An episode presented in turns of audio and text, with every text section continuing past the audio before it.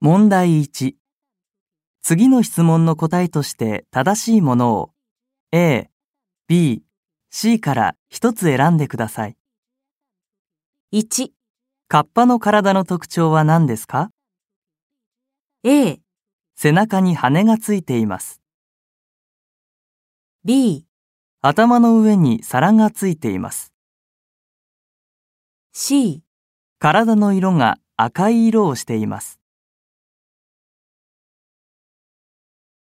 2、カッパが強い力を持っているのはどうしてですか A、頭の上に水の入っている皿があるからです。